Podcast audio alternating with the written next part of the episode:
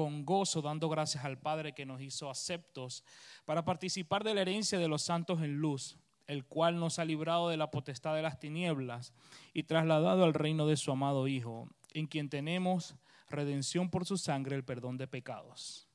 Amén. Y quisiera eh, eh, dar como, como resumir algo de lo que estuvimos hablando la semana pasada. Recuerda que estuvimos hablando la semana pasada acerca de la de la, de la importancia y la, intención que, que, el, que, el, apóstol Pablo tuvo al, al, expresar esta oración, la cual se encuentra en Colosenses 1, capítulo 9, perdón, capítulo 1, versículo 9.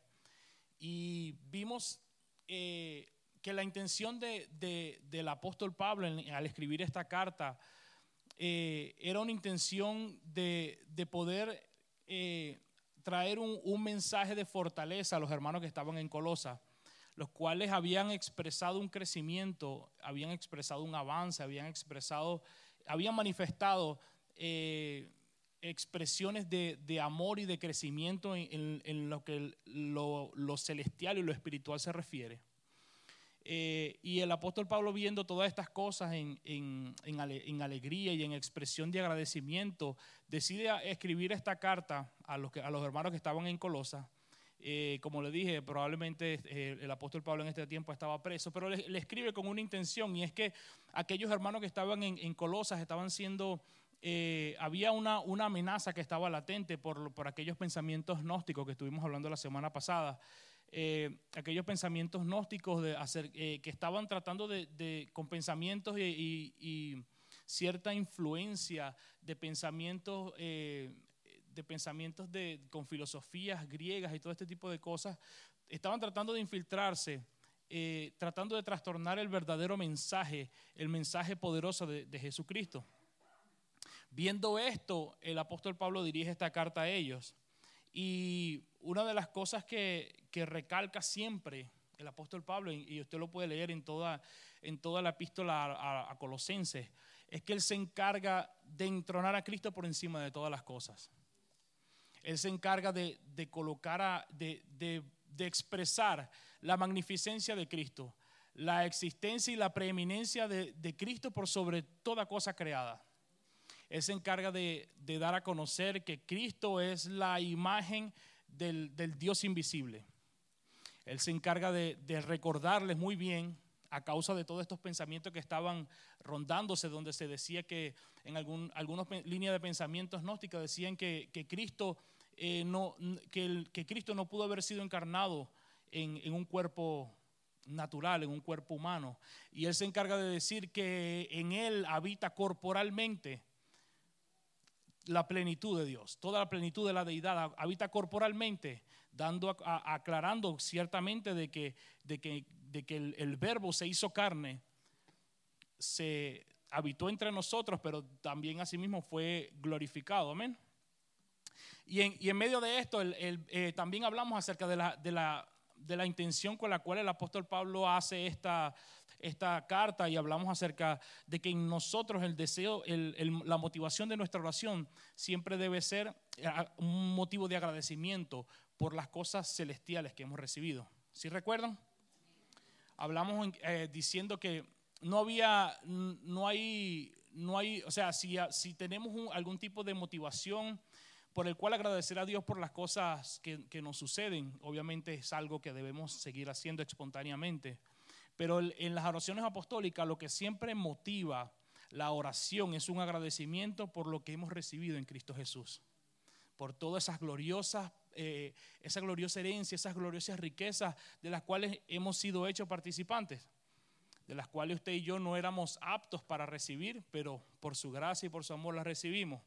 Entonces, eh, también ah, eh, asentamos el hecho de que aparte del agradecimiento, la oración era una oración desinteresada, una oración que era una oración corporativa una oración donde siempre estábamos incluidos, e incluíamos a todos hablando y entendiendo el principio de que Dios eh, habita corporativamente, amén. Eh, en el, reflejando así y manifestando en cada uno de nosotros cuando estamos en conjunto, manifestando y expresando el cuerpo de Cristo. Pues hoy, hoy queremos, vamos a, continuar con hablando un poco de esto. Y quiero, eh, quiero continuar en, este asunto, eh, en el hecho de que, de que cuando Pablo declara en, en Colosenses, capítulo 1, verso 9, dice, por lo cual también nosotros desde el, día que oímos no cesamos de orar por nosotros. Y retomando el punto en el que hablábamos la semana pasada acerca de este hecho de, orar desinteresadamente, hay un punto bien, bien importante que, se, se, manifiesta en esta expresión y en esta carta. Y es que cuando, cuando en cierta forma tú entiendes, tienes el entendimiento como lo tenía el apóstol Pablo, tienes el entendimiento de cómo funciona el, ecosistema celestial, de cómo funciona eh, este, este asunto de, las cosas eternas, de las cosas celestiales, te lleva a un punto en el que, en el que inclusive, y, suena un poco paradójico, pero usted se da cuenta cómo el apóstol Pablo se había olvidado inclusive de orar por sí mismo. Escuche, el apóstol Pablo estaba, el apóstol Pablo estaba preso, estaba encerrado privado de su libertad. Estaba posiblemente, como se acostumbraba en aquel tiempo, estaba encadenado, como se, acostumbraba en aquel tiempo. Y el apóstol Pablo hace su oración y dice, no cesamos de orar por vosotros para que y pedir que seáis llenos. Estando en esta condición, estando eh, encerrado en una cárcel, en vez de él estar tal vez como estaríamos muchos de nosotros, siendo eh, en cierta parte con, una parte de honestidad, tal vez estaríamos orando, Señor, líbrame de esto. Señor, sácame, Señor, y, comenzamos a orar, Señor, rompe las cadenas. ¿Cierto? Y, y, nos recordamos y cantamos el corito, Cristo rompe las cadenas. ¿Cuántos se lo saben? Bueno, que se le olvide, por favor. No, es broma. Sin aire, ¿ah? Escuche en un calabozo. Hay mucho, oiga, nosotros muchas veces pasamos por encima del contexto en el que todas las cosas se desarrollan en la palabra. Eso es muy importante y eso es una cosa que siempre que hemos, que hemos estado aprendiendo. Que cada vez que usted estudia la palabra sea intencional en conocer el contexto en el que se está desarrollando y la, y, la intención que el escritor tenía al, escribir lo que, lo que se plasmó. Eso le dará un, le abrirá el, el entendimiento de comprender cuál, es, cuál fue la verdadera intención y entonces de esa forma usted podrá eh, interpretar y trazar la palabra correctamente. Como para que entonces, como dice Timoteo, seamos eh, encontrados aprobados o como obreros que no tienen de qué avergonzarse, sino que trazan a bien la palabra de verdad. Entonces, si, si vemos, eh, si vemos este, este asunto, se da cuenta que, que Pablo está encerrado, está preso, está encadenado y aún así él ni siquiera se acuerda de orar por él, sino que escribe esta carta orando por los santos para que sean llenos y para que sean eh, eh, fortalecidos. Y es que cuando tú tienes este entendimiento de cómo funciona este ecosistema, de cómo funciona esta ecología celestial, entonces esto te lleva y te da a conocer de que en la vida corporativa de Dios, en, esto que hablamos la semana pasada, de que Dios habita en cada uno de nosotros por medida, pero también en todos se expresa su, plenitud, entonces entendemos que entonces también nuestra vida se nutre con la vida de, Dios que nos habita, pero al mismo tiempo se nutre con la vida de Dios que lo habita a, los, a, cualquier otro, a ustedes. Y entonces allí donde encontramos eso, ese, ese sistema donde, donde aunque en este momento tal vez yo puedo estarme eh, eh, estar pasando en una situación, que era lo que pasaba con Pablo, él entendía de que, de que aunque él estaba preso, él sabía que orando por los santos que estaban en Colosa, él también iba a recibir un crecimiento y un incremento de lo que estaba pidiendo a él. Porque él, él, no solamente se nutría con la vida de Cristo que lo habitaba, sino que se estaba nutriendo con la vida de los santos que conforman el cuerpo. Y como hablamos la semana pasada, si si, algún miembro del cuerpo crece, juntamente los otros miembros crecen con el cuerpo. Cuando el cuerpo experimenta un crecimiento, todos los miembros del cuerpo crecen juntamente y van experimentando un crecimiento. Entonces, si usted se da cuenta que alguien, que alguien crece, usted también está creciendo con él. Y de esto es que se trata. Por eso es que, e, como funciona este asunto, usted me es necesario a mí para yo poder subsistir. Dígale que tiene a su lado, tú me eres necesario para yo subsistir. Y como tú me eres necesario, dígale, como tú me eres necesario, yo te cuido. Como eres necesario, yo te protejo. Como eres necesario, yo te preservo. Dígale, yo te preservo. Y como me eres necesario para vivir, yo te impulso. Y es por eso que nos damos ánimo unos a los otros, nos impulsamos los unos a los otros, nos amamos los unos a los otros, nos soportamos los unos a los otros. Y por eso es que él oraba, entonces entendiendo esto, en, cómo la vida de, nosotros como, hijos es nutrida por el crecimiento de los otros, entonces Pablo entendía que él estaba siendo nutrido por, la, el crecimiento de la vida de los santos en Colosa y no estaba siendo desnutrido por las circunstancias que estaba viviendo. Es por eso entonces que, él, él, tenía este nivel de entendimiento y cuando vemos en 2 Corintios 4, 17, él expresa y dice, porque esta leve tribulación momentánea, 2 Corintios 4, 17 y 18, porque esta leve tribulación momentánea produce en nosotros un cada vez más excelente y eterno peso de gloria. No mirando nosotros las cosas que no se ven, sino las que se ven, pues las cosas que se ven son temporales, pero las que no se ven son eternas. Y cuando él expresaba esto, hay tres cosas que rapidito que quiero resaltar allí es que él dice que esta es una tribulación momentánea.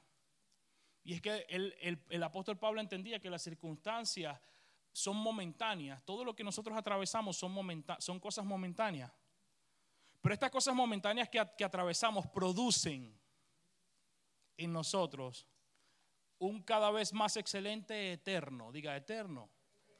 ¿Qué quiere decir eterno? Eterno no quiere decir que, obviamente cuando hablamos de eternidad, nosotros pensamos que, sí, que dura toda la vida. Y realmente eh, cuando vemos esto, el apóstol Pablo dice que, esta leve tribulación momentánea producirá en nosotros un peso de gloria que es eterno y es un peso de gloria que durará para toda la vida. Pero al mismo tiempo él, se está refiriendo a que es un peso de gloria, el cual eh, tiene una, una esencia o una sustancia de eternidad. Y es que esto produce en nosotros, un, eh, eh, a, pesar de entendiendo de que las circunstancias son temporales, de que lo que estamos atravesando es temporal, en nosotros produce un cada vez más excelente peso y eh, un cada vez más excelente y eterno peso de gloria. Y es que nos da el entendimiento de que a pesar de lo que estamos atravesando, en nosotros hay un crecimiento de un cada vez más excelente entendimiento de las cosas celestiales. Amén. Entonces, Hablábamos la semana pasada también acerca de que el orar con entendimiento produce una conducta piadosa y productiva. Y el verso 9 nos dice, por lo cual también desde el día que oímos no cesamos de orar por vosotros y de pedir que seáis llenos del conocimiento de su voluntad en toda sabiduría e inteligencia espiritual. Este conocimiento al cual el apóstol Pablo se refiere es un conocimiento espiritual el cual se diferencia o el cual se distingue eh, de lo que normalmente usted y yo conocemos o nuestra mente concibe eh, acerca de conocimiento.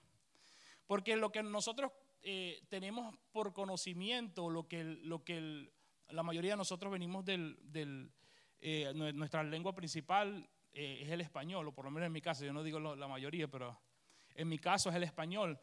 Eh, y, lo, lo, que en, el español se entiende por conocimiento se, se, deriva o viene, vino al latín a través de, una palabra griega que se conoce como no, eh, noxis, gnosis, gnosis, la cual no es otra cosa que la comprensión intelectual de algo, es la manera como la cual nuestro intelecto entiende y, comprende las cosas.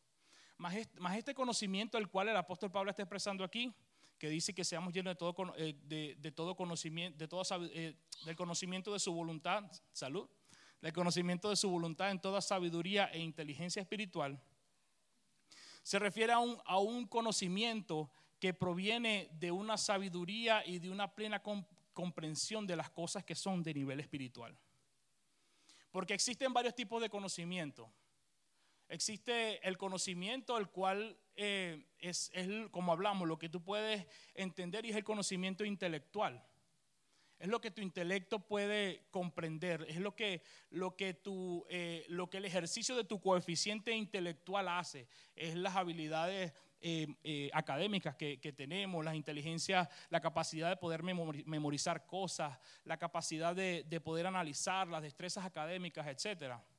También existe el conocimiento sensorial, el cual son las cosas que usted aprende y usted conoce a través de los sentidos que un día usted, usted conoce que, eso quema. Usted sabe que esto, y es, y es un conocimiento, es una, un entendimiento que usted lo recibió a través de los sentidos.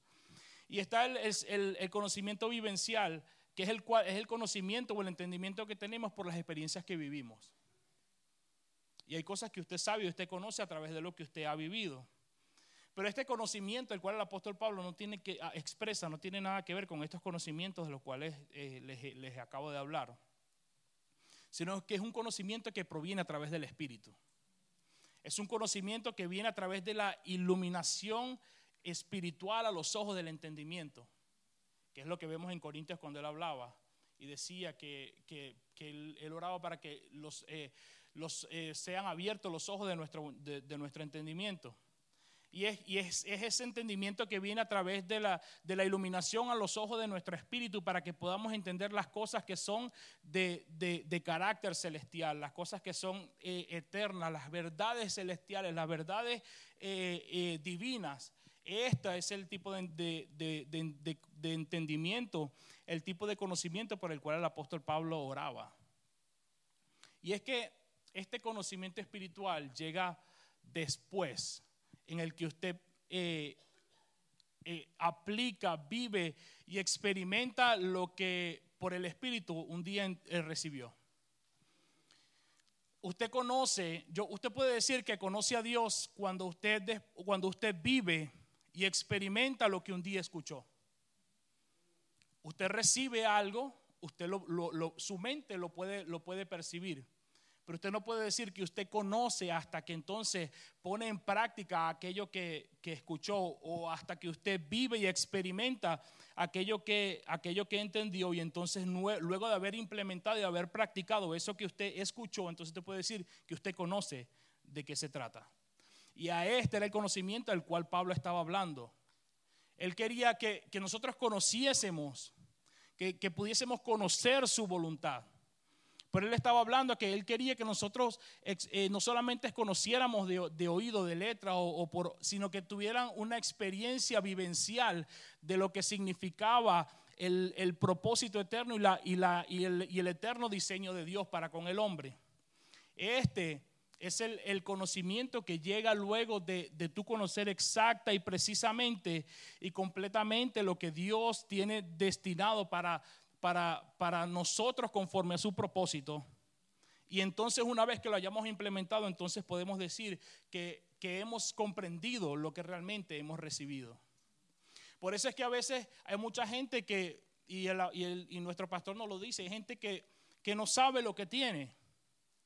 Hay gente que tiene, eh, el, creo que el domingo yo hablaba, hay gente que tiene eh, herramientas, tiene lo que sea para, para, para ejecutar algo, y no sabe que lo tiene.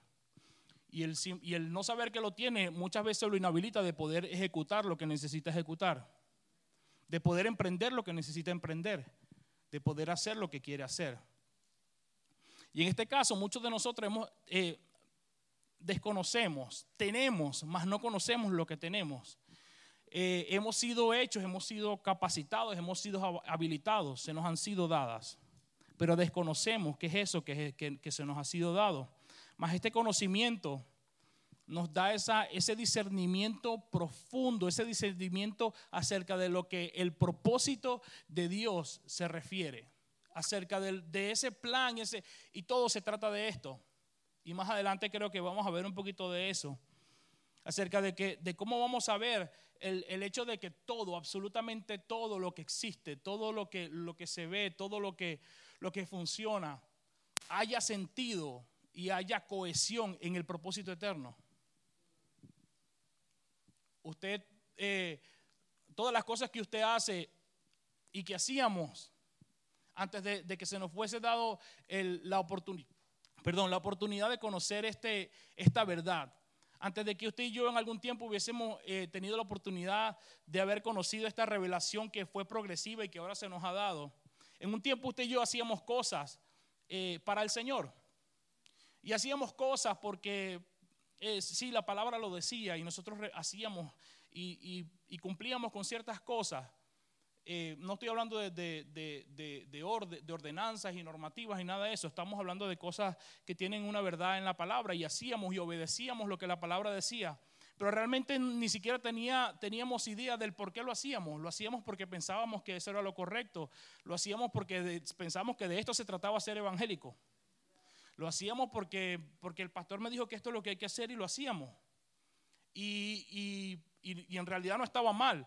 El hecho está en que ahora, cuando tenemos este entendimiento de lo que el, el, propósito eterno se refiere, usted se da cuenta y dice, wow, es que es por esto que yo lo hacía. Usted encuentra la conexión del por qué yo hacía esto. Ah, es porque en, eh, en su propósito eterno Él se destinó de que nosotros fuésemos, hiciésemos esto. Y de esto se trata. Y es cuando usted encuentra cohesión en todas las cosas que hace. Usted dice, Dios mío, pero es que todo lo que hacía, todo lo que, lo que, lo que yo hice, todo lo que hago y lo que me corresponde hacer, todo tiene conexión con tu propósito eterno. Con lo que tú un día te, planteaste en tu Hijo Jesucristo. Y ahora entonces, por eso, ahora entiendo que, tengo una función que, me corresponde hacer. Que tengo un, un trabajo que tengo que hacer y que entonces ya lo estoy haciendo con un entendimiento diferente. Ya no lo estoy haciendo a ciegas yo no lo estoy haciendo porque, porque sigo como las otras ovejas, porque las ovejas tienen una, tienen una característica y es que las ovejas siguen las otras ovejas. Y las ovejas no saben lo que hacen, ellas solo si... En estos días estaba viendo una, una, comiquita con Samuel y la ovejita era así. Ella se, ¿Y qué haces aquí? No, yo no sé, yo solo sigo las otras ovejas, decía. Y tú las ves y ellas, ellas, no, ellas, no, ellas no saben, ellas solamente siguen y hacen lo que, y por eso es que cuando una se desvía, entonces tú ves que están las otras. Y entonces ahí es donde tiene que el pastor jalarlas. Y, y es que entonces muchas veces estábamos así, hacíamos estas cosas así, más ahora con este nivel de entendimiento, pues sabemos lo que, lo que, lo que hemos de hacer. Y entonces a esto era lo que oraba el apóstol Pablo. Él, oraba para que entonces nosotros tuviésemos esa, esa, capacidad de poder comprender este conocimiento de lo, que, de, lo que, de lo que su propósito eterno se refería y a lo que su propósito eterno tenía, tenía plasmado para cada uno de nosotros en Cristo Jesús. Y este conocimiento nos da un, discernimiento acerca de la profunda voluntad de Dios, lo cual dará resultado y comenzará a cambiar, a, cambiar, a transformar nuestra vida diaria. Porque cuando comenzamos entonces a caminar conforme, una vez que entendemos su propósito, una vez que usted y yo entendemos, por esto el apóstol Pablo oraba y decía, para que, para que, para que sean llenos del conocimiento de su voluntad. Y esto es una oración que debe ser constante en nosotros. Tenemos que orar para que seamos llenos del conocimiento de su voluntad, seamos llenos del conocimiento de su propósito. Porque cuando comprendemos su propósito, cuando comprendemos qué, cuál es el plan que Él tiene, en qué funciona esto, entonces nuestra vida cambia, experimenta un, cambio y una transformación. Porque entonces dejamos de estar pendientes de las cosas, de las cosas terrenales y temporales y, ponemos nuestro enfoque en las cosas celestiales. Amén. Lo que, hemos, lo que se ha estado hablando en la casa durante todo este tiempo. Entonces el conocimiento de la voluntad nos llama a vivir conforme a su propósito. nos llama a vivir conforme a su propósito y abarca todas las áreas de nuestro ser. Eh, en Efesios dice que nos llamó conforme a su propósito. Y el, domingo hablamos acerca de lo que tenía que ver con conforme, y es que es algo que es equivalente o que, o que tiene equivalencia o que cumple con todos los requisitos para ser encontrado eh, equivalente. Y entonces, eh, cuando, cuando somos, encontramos de que, de que hemos sido llamados para ser conforme a lo que Él se planificó, entonces todas las áreas de nuestra vida, nuestros pensamientos, nuestras emociones, nuestras motivaciones, nuestras decisiones, nuestras acciones, todo lo que hacemos, nos, nos, nos lleva a estar alineados a lo que Él tiene establecido. Entonces, esto, esto créeme que esto entonces generará en nosotros una, una, una asignación importante. Usted y yo tenemos una tarea importante. Eh, hoy estamos aquí porque, porque estamos con el deseo de, seguir eh, recibiendo, de seguir aprendiendo. Pero esto no queda aquí, esto no queda en, escuchar lo que estamos hablando hoy. Usted tiene que hacer su parte luego que va a casa. como dijo el, pastor Alberto, usted no tiene que decir amén, sí, gloria a Dios. No, usted tiene que llegar a su casa y, todo lo que se habló aquí, entonces filtrarlo por la palabra. Entender, tomar el tiempo de, escudriñar. Y, entonces esto te dará el, tiempo de, te dará, perdón, te dará el desarrollo de poder sumergirte y de ir conociendo su voluntad. Eh, esa llenura de conocimiento de su voluntad viene a través de el, conocimiento y la apertura de los ojos espirituales, la cual es recibido a través del, del, discernimiento y el entendimiento de la palabra. Entonces, eso lo da el Espíritu, más nosotros nuestra, nuestra correspondencia es estudiar la palabra. Amén. Entonces, este, este es un asunto el cual determinará eh, eh, nuestra, nuestra jornada para un crecimiento espiritual. La oración es poner en acción lo que se ora. Las oraciones apostólicas tienen un, término bastante característico en, cada una de las oraciones apostólicas y en las cartas del, apóstol Pablo. Y vemos acerca de, lo que, de lo que un, un, término que caracteriza la naturaleza de todas sus oraciones. Y este término es andar. Usted ve en Romanos 6.4, dice, porque somos sepultados, Romanos 6.4, porque somos sepultados juntamente con Él para muerte por el bautismo, a fin de que como Cristo resucitó de los muertos por la gloria del Padre, así también nosotros andemos en vida nueva. Y con este término, el apóstol Pablo se refiere con frecuencia a lo que corresponde al avance el andar se refiere, él se refiere al avance, al caminar, al continuar, al, seguir avanzando hasta el alcance de la medida de Cristo. Romanos 8:4 dice, para que la justicia de la ley se cumpliese en nosotros, que no andamos conforme a la carne. Entonces quiere decir que andamos, dice arriba, que andamos en vida nueva, el, el, Romanos 6:8 dice que andamos en vida nueva, pero no andamos. Andamos en vida nueva, pero no andamos en la carne. Digo pues, dice Gálatas 5:6, andad en el espíritu y no satisfagáis los deseos de la carne. El andar, como dice el apóstol Pablo, el andar es una respuesta natural. Es una, una, respuesta eh, innata de todos aquellos que hemos recibido la vida de Cristo. El, andar en el, Señor es un proceso de, avance, es un proceso de caminar, es un proceso de, ir moviéndonos hacia la perfección. Recuerde bien que hemos sido, hemos sido, hemos sido seleccionados para ser perfeccionados en un, proceso, eh, en un proceso gradual hasta, hasta alcanzar y que sea consumado en nosotros aquello que ya desde la eternidad se, consumó y es que hemos sido hechos perfeccionados y hemos sido perfectos en Cristo. Más, esto, más este asunto es que dice que este andar es, es una respuesta natural que todos hemos recibido, como dice el verso, número, el verso número 10, que dice que debemos andar como es digno del Señor, para que andéis como es digno del Señor, agradándole en todo llevando fruto en buena obra y creciendo en el conocimiento de Dios. ¿Estamos bien hasta aquí? Sí, no los he perdido, ni se me han dormido. Esa es una buena, es una buena señal. Entonces, dice el verso 10, para que andemos como es digno del Señor. Y esta, esta dignidad la cual, la cual el apóstol Pablo ora para que, para, que, para que andemos como es digno del Señor. Esta dignidad es una dignidad que obviamente de ninguna manera proviene de nosotros.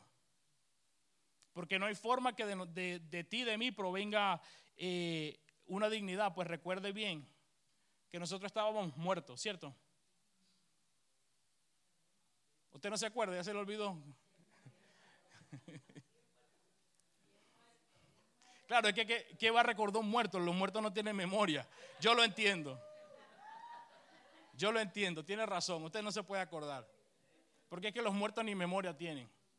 Pero usted estaba muerto, yo se lo recuerdo. Usted estaba muerto. Estábamos muertos, estábamos alejados, estábamos muertos en delitos y pecados. Estábamos alejados. éramos enemigos, sin ciudadanía. Y no éramos dignos. Mas hemos sido dignificados en Cristo Jesús. Esta, dignidad depende directamente de la identidad, de la integridad y, y de esta dignidad que hemos recibido por medio de Jesucristo. Esta dignidad y esta integridad y esta, esta identidad la hemos recibido a través de la posición que estamos, hemos sido posicionados en Cristo. Amén. Por medio de su muerte y resurrección hemos sido posicionados en Él. Y esta dignidad se nos otorga a través de su vida impartida.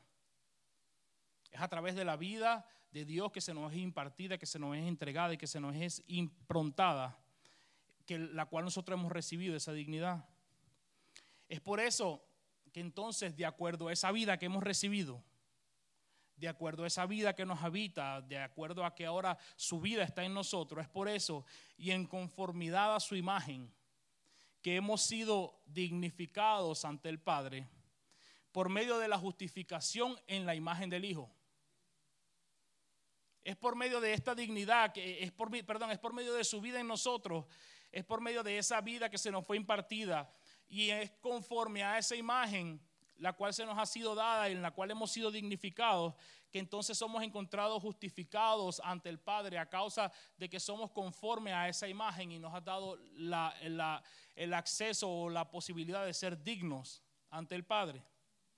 Entonces, la cual nos permite, esta dignidad nos permite entonces, como dice Hebreo, acercarnos confiadamente ante el trono de la gracia y orar confiadamente sin ningún tipo de temor. Por eso no, no tenga temor cuando usted va a orar. A veces tenemos miedo, a veces sentimos inseguridades, a veces sentimos que, ayer fallamos y que entonces hoy ya no soy digno de orar. A veces, eh, muchas veces cosas en nuestra mente vienen y el, el, enemigo trae pensamientos y trae cosas a nuestra mente, tratando de condenar por cosas que han sucedido, inclusive cosas que ni siquiera son consideradas pecados, pero entonces eh, esa, es, tu misma conciencia te culpa y te, y te hace pensar que no eres digno de orar porque Tal vez tuviste un, mal pensamiento, tal vez no has dedicado tiempo, tal vez pasaste, tienes cuatro días viendo las series en Netflix y no has, entonces te sientes indigno. Ah, mira. más, de uno por ahí recibió la, la pedra.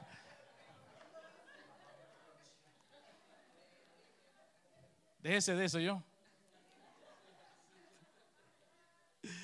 Y entonces sentimos entonces que no somos dignos de acercarnos a orar. Mas entonces esta dignidad que hemos recibido en el Hijo, la cual nos hace, nos permite acercarnos confiadamente, sin temor, sin miedo, sin, sin, sin ningún tipo de, de inseguridad, acercarnos con confianza al trono de la gracia, como dice Hebreos 4:16.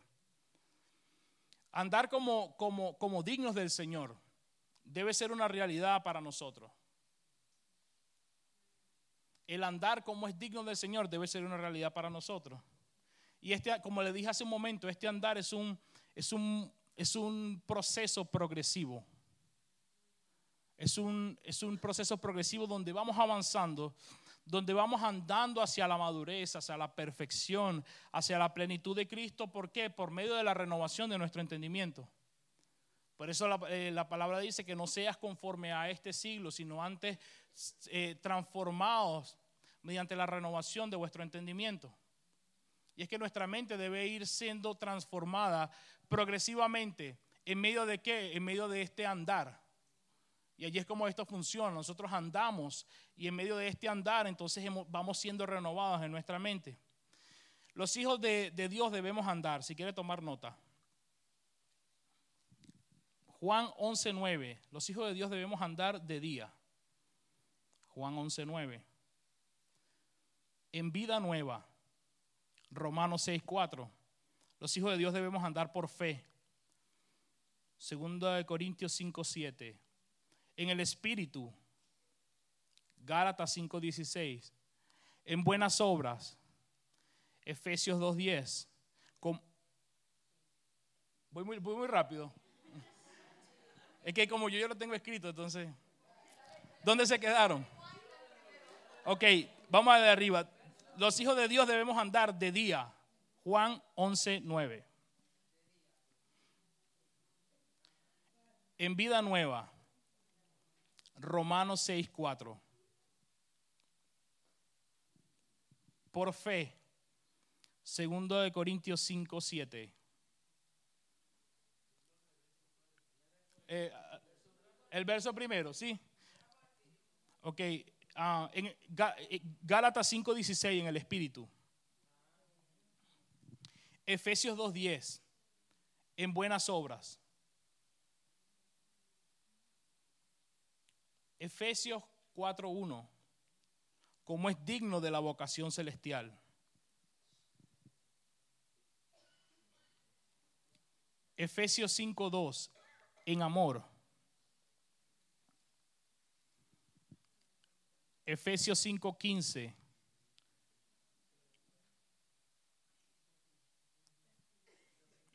Efesios 5:2 en amor. Efesios 5:15 con diligencia. Segunda de Pedro 3:11. Santa y piadosamente.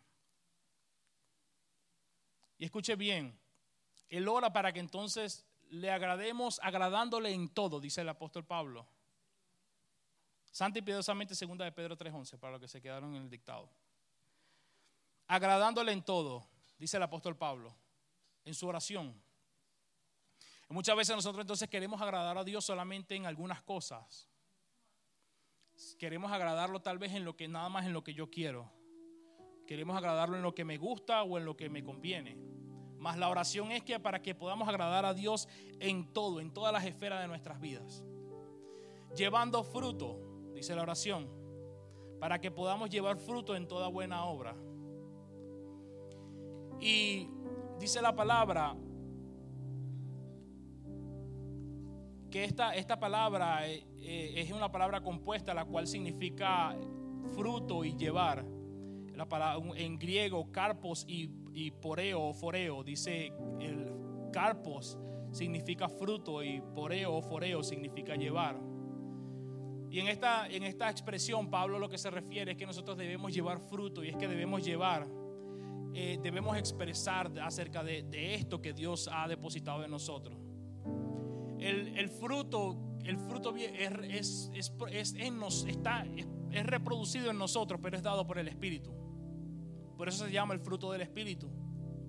Y aunque está en nosotros, nosotros no podemos hacer nada para... Nosotros nos preparamos para, para que Él haga, obviamente. Preparamos todas las áreas de nuestras vidas.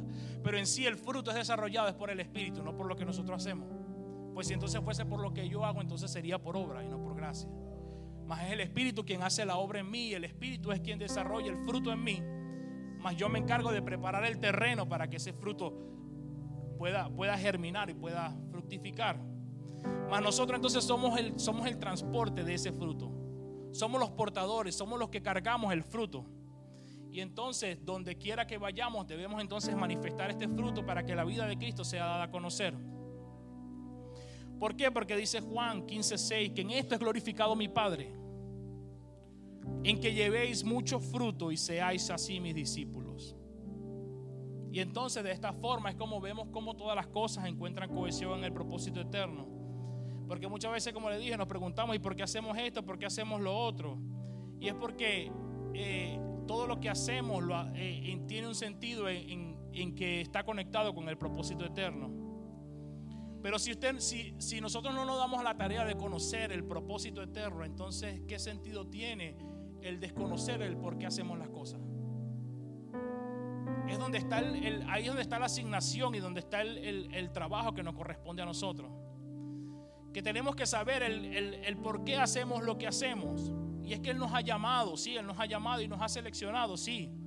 Pero todo lo que hacemos está conectado a su, al, al conocimiento de su voluntad. Todo está conectado y bajo la luz de este propósito, entonces es que podemos entender y darle sentido a todo lo que hacemos. Es el propósito eterno el que trae la luz a lo que eh, prácticamente estamos haciendo cosas y muchas veces cosas que las hacemos y, usted, y usted sabe que usted sabe hacer cosas con la luz apagada. Usted sabe cepillarse los dientes con la luz apagada. Usted sabe ponerse una media con la luz apagada. Usted sabe, eh, hay quienes saben hasta, hasta montar comida con la luz apagada. Amén, hermana Nelly sabe. Pero no es hasta que llega la luz cuando usted tiene la completa visión de todo el, de todo el, de todo el panorama que te rodea. Y es, y es, el propósito eterno que te, trae a luz el, panorama y, te muestra el porqué de lo que tú estás haciendo. Muchas veces hacíamos las cosas en oscuridad, en desconocimiento. la ignorancia simplemente oscuridad de algo que, que desconocemos. Más la iluminación del Espíritu viene para traer luz y dar a conocer el entendimiento de lo que hacemos. Entonces ahora sí, a través del propósito eterno, entonces ahora todo cobra sentido. Ahora tiene todo, todo tiene razón. Ahora todo entendemos que todo ha sido por Él, para Él y por medio de Él. Amén.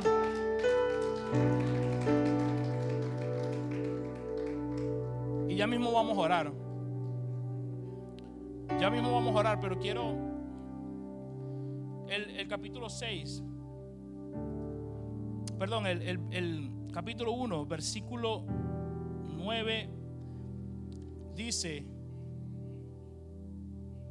de, ah, de Colosenses, donde estamos en Colosenses, amén.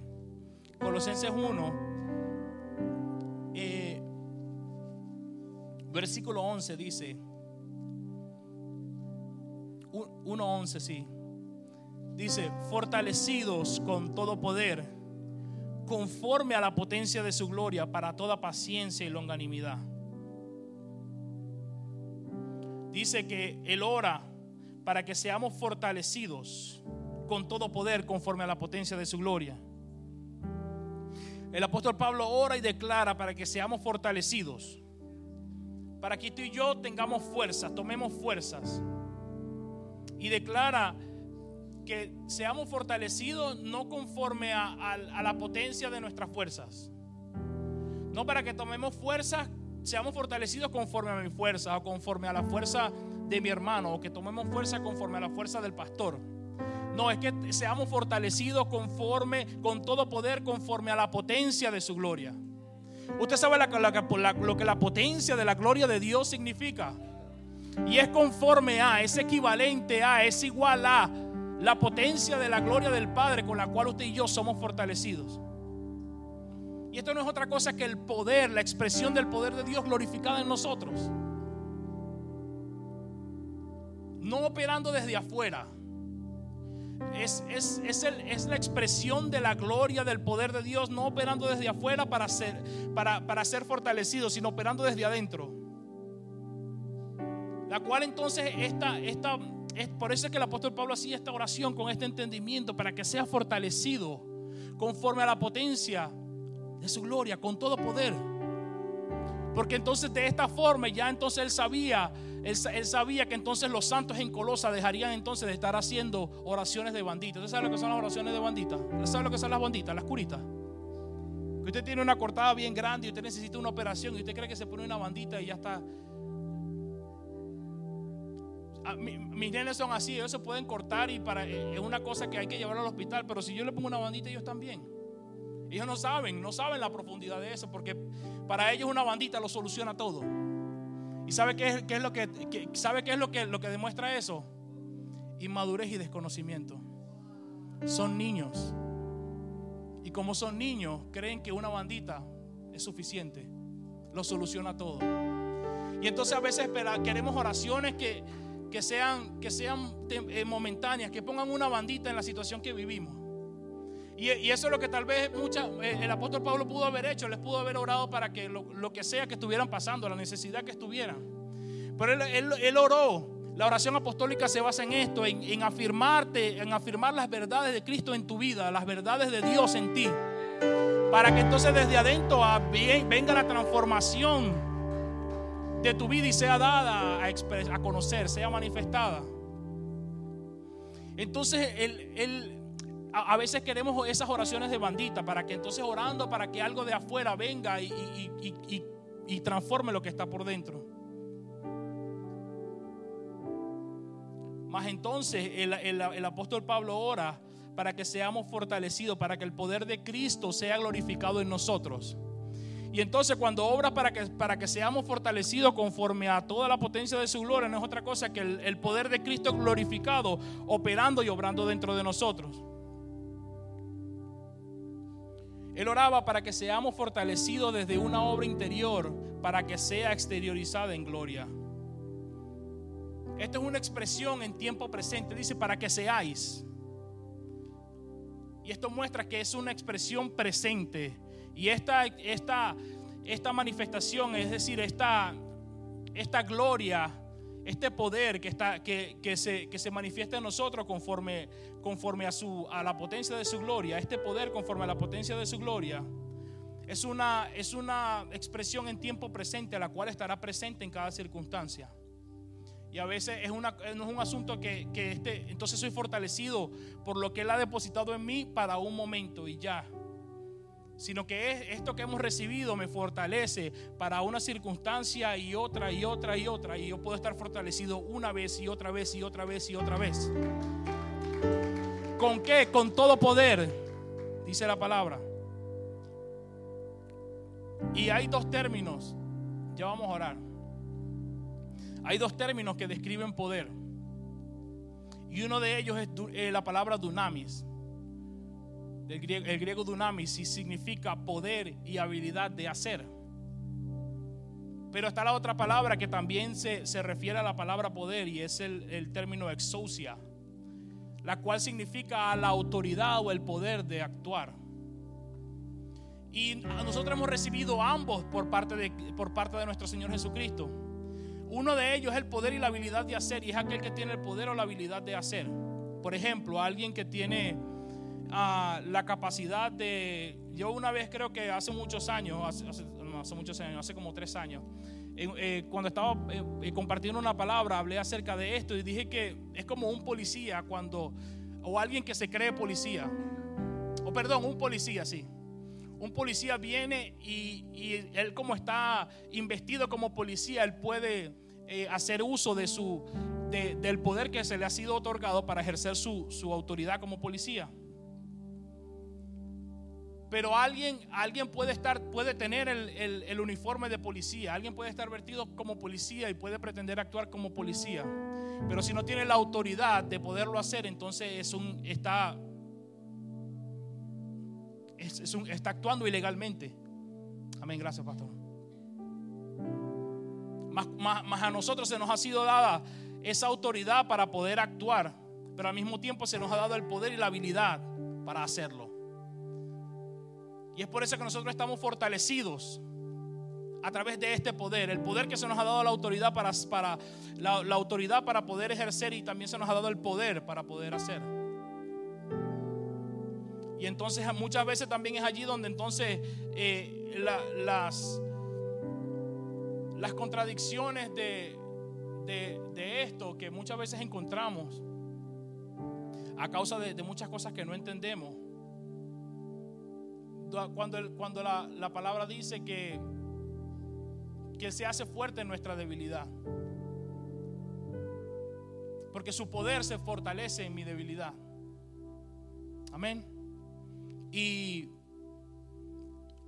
muchas veces entonces eh,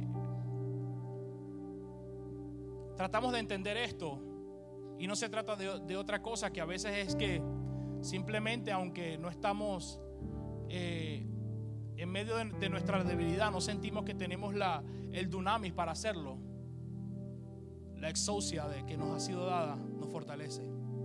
Y aunque entonces no tenemos la, eh, nos sentimos débiles, Él nos ha dado, nos ha investido con su poder. Y entonces de ese poder que lo cual hemos sido investidos tomamos fuerza y Él se hace fuerte en nosotros. Amén. Yo quiero póngase de pie, vamos a orar. Amén.